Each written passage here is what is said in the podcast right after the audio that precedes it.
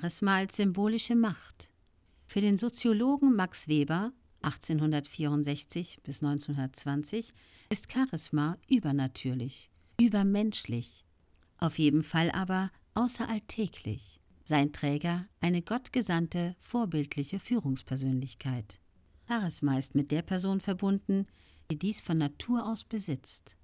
Nach Webers Meinung kann Charisma durch nichts gewonnen und auch durch nichts erlernt werden.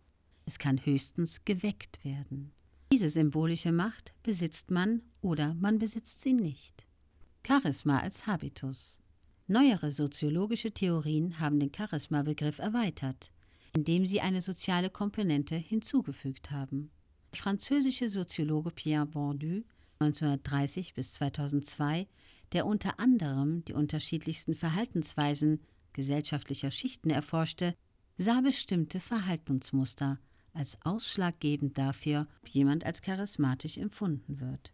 Zu diesen Verhaltensmustern, die man auch als Habitus bezeichnet, gehört zum Beispiel der Sinn für Ästhetisches oder ein bestimmter Geschmack bei der Auswahl äußerer Zeichen wie Kleidung, Schmuck, Accessoires, von Gegenständen, mit denen man sich umgibt oder Dingen, mit denen man sich beschäftigt. Charisma ist für Bourdieu und für andere Forscher, die auf seine Arbeit aufbauen, nicht eine Gabe, die einer Person als göttliches Geschenk anhaftet, sondern soziales und symbolisches Kapital, das einer Person einen Wettbewerbsvorteil im Kampf um die gesellschaftliche Position sichert.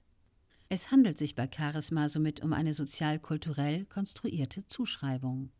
Viele Analysen von persönlichem Charisma stimmen darin überein, dass Charisma eine Mischung aus persönlichen Gaben ist, seien dies natürliche Gaben wie Attraktivität und Stimmqualität oder soziale Gaben wie eine besondere Abstammung. Viele Autoren folgen dabei dem Ansatz von Pierre Bourdieu, der Charisma als soziale Konstruktion sieht.